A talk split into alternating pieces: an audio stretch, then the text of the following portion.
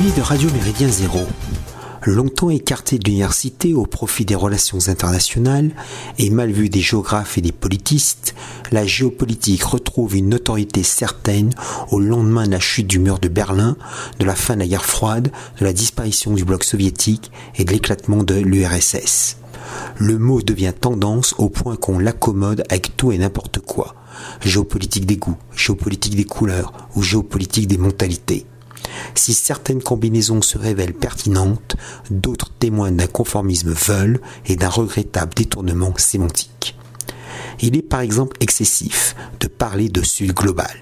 Cette notion, apparue dans la décennie 1980, remplacerait maintenant le concept de tiers-monde que forge en 1952 le démocrate français Alfred Sauvy, le tiers-monde coïncide en partie avec les États membres du mouvement des non-alignés, inauguré lors de la conférence afro-asiatique de Bandung en 1955 et officialisé à Belgrade en 1961. L'Indien Nehru et le Yougoslave Tito cherchaient à se dégager de l'étreinte mortelle du condominium planétaire soviéto-états-unien. Si Charles de Gaulle avait été plus audacieux tant en matière de participation dans les entreprises qu'en politique étrangère, la France des années 1960 aurait pu devenir la figure de proue du non-alignement. Interrogé par le Figaro du 22 juin 2023, le professeur d'économie en Sciences Po Bertrand Badi définit le Sud global comme un ensemble de pays d'Afrique et d'Asie qui, durant la guerre froide, furent exclus de l'ordre mondial, soit parce qu'ils étaient dominés et colonisés, soit parce qu'ils étaient totalement marginalisés, humiliés, écrasés. Les participants au Sud global se caractérisent, poursuit-il, par un faible PIB et surtout une situation défavorable en termes d'indice de développement humain. Mais les critères de ce développement humain, qui sont d'origine occidentale, sont-ils les plus idoines pour des, peuples non occidentalisés en profondeur? L'économiste hétérodoxe François Partant ne cessait de vitupérer contre les théories fallacieuses du développement à la mode euro-nord-américaine. En 2023, ce Sud global regrouperait des États d'Afrique, d'Asie et d'Amérique latine. Ces coryphées seraient la Chine populaire et l'Union indienne. Cet ensemble disparate ne forme nullement un nouveau bloc géopolitique, bien qu'il a pu montrer une neutralité officielle à propos du conflit russo-ukrainien en ne suivant pas les consignes occidentales au sud global qui dépasse, et de loin, les simples BRICS, Brésil, Russie, Inde, Chine et Afrique du Sud, Moscou aimerait opposer le concept d'Occident collectif. L'association de ces deux mots désigne le monde occidental moderne américanomorphe et ses déclinaisons institutionnelles, autant Union dite européenne, FMI.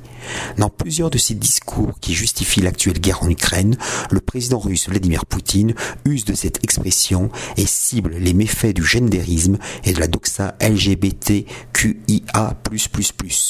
Cet Occident collectif pensé à l'intérieur de l'appareil de propagande russe correspond à l'Occident globalitaire cher aux oligarchies cosmopolites telles que le Bilderberg ou la Commission trilatérale. La priorité accordée aux enjeux sociétaux favorables à une indifférenciation généralisée ne relève pas d'un quelconque esprit complotiste. Sous la plume de Marielle Vituro, le Figaro du 23 juin 2023 explique que l'Estonie autorise le mariage pour tous et que cette loi entrera en vigueur le 1er janvier 2024. Le texte législatif remplace les mots homme et femme par personne physique, ce qui est une nouvelle et sordide discrimination envers les animaux, les plantes, les appareils électroménagers et les bâtiments. Selon un sondage du Centre estonien des droits de l'homme, oh pardon, des personnes physiques, 53% de la population estonienne, y compris au sein de l'importante minorité russophone souvent discriminée, soutiendrait cette loi. Rédactrice en chef lesbienne de la revue en ligne Feministerium, Kadi Viik se félicite de cette approbation qui reflète le fait que nous sommes orientés vers les valeurs occidentales. Pour sa part, la présidente de l'association LGTB d'Estonie, Ella Kala, déclare qu'il existe plusieurs moyens de montrer que notre société est occidentale et évidemment, le mariage pour tous est l'un de ces moyens.